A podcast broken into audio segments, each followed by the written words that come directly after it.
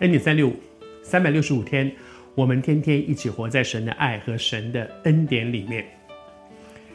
一个少年官，一个今生胜利组，什么想要的都已经有的人，他想到超前部署，那那永生呢？那永恒里面，我可以得着什么呢？我该做什么可以得到呢？他来到耶稣面前，把他心里面的这个这个问号带到神的面前。耶稣对他说：“你要谈做什么？好，我们就来谈律法。律法有很多的规定，但是耶稣真的是要在乎他有没有做到这些吗？耶稣明明知道没有一个人可以达到那个律法的标准，但是在这个过程里，耶稣只是要让他明白，不是靠着遵行律法的这些规条你就可以，因为你做不到的，你做不到的。”可是，当这个少年人说：“他说我从小都遵守了。”耶稣的回答是什么？我读给你听。耶稣看着这个年轻人，然后就爱他。我相信耶稣爱他，不是耶稣认同，对，你做到了。如果有一个人可以靠自己完成律法的要求，耶稣就不需要为我们上十字架了。没有一个人可以做到。但是耶稣为什么看着他就爱他？我相信耶稣悦纳的是他的那个心，他要，他愿意，而且他也是很付代价。在这个过程里，好像昨天和你分享的是说，一个人活在那个上千条的那个律法的规量当中，一定动辄得咎，天天怎么会快乐嘛？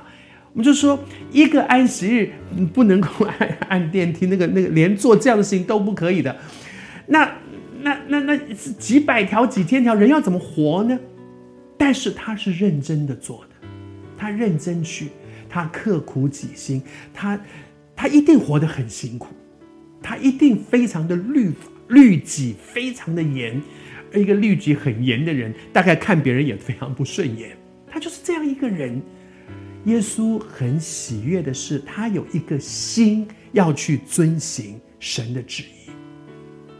但是耶稣爱他，我相信那个爱里面有一个怜悯。就是耶稣知道他根本做不到，而在这个过程里面，他一定活在一个很深的罪疚感里面。我们华人喜欢讲“再多不愁”，一个人杀人放火什么都做了，无所谓了，没关系了。但是一个非常认真想要遵守规定的人，他非常的努力去遵守，而在这么努力的情况之下，后来他发现有些事情他做不到，你知道那个里面的罪疚感。耶稣说。我没，他说我杀人放火奸淫偷盗奸淫我没有，但是耶稣说，照着律法的那个精神是看到一个女人就动了淫念的，在上帝的标准当中，他看的不只是外面的动作，他看看见的是我们里面的思想，甚至是我们的动机。如果这样，谁能够达到神的标准？耶稣怜悯这个少年。让他知道，他这么努力的想要去做，可是他做不到的时候，那个对自己的愤怒、对自己的罪疚，你也是这样吗？我不知道你是谁，但是我感觉你也是这样。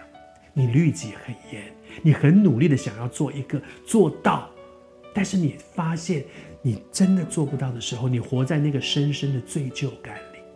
主知道，因此他为你上十字架，你做不到的。他为你做了，你要做的只是接受这施加的救恩，然后他在他的给你的新生命里面，你会享受一个不一样的人生。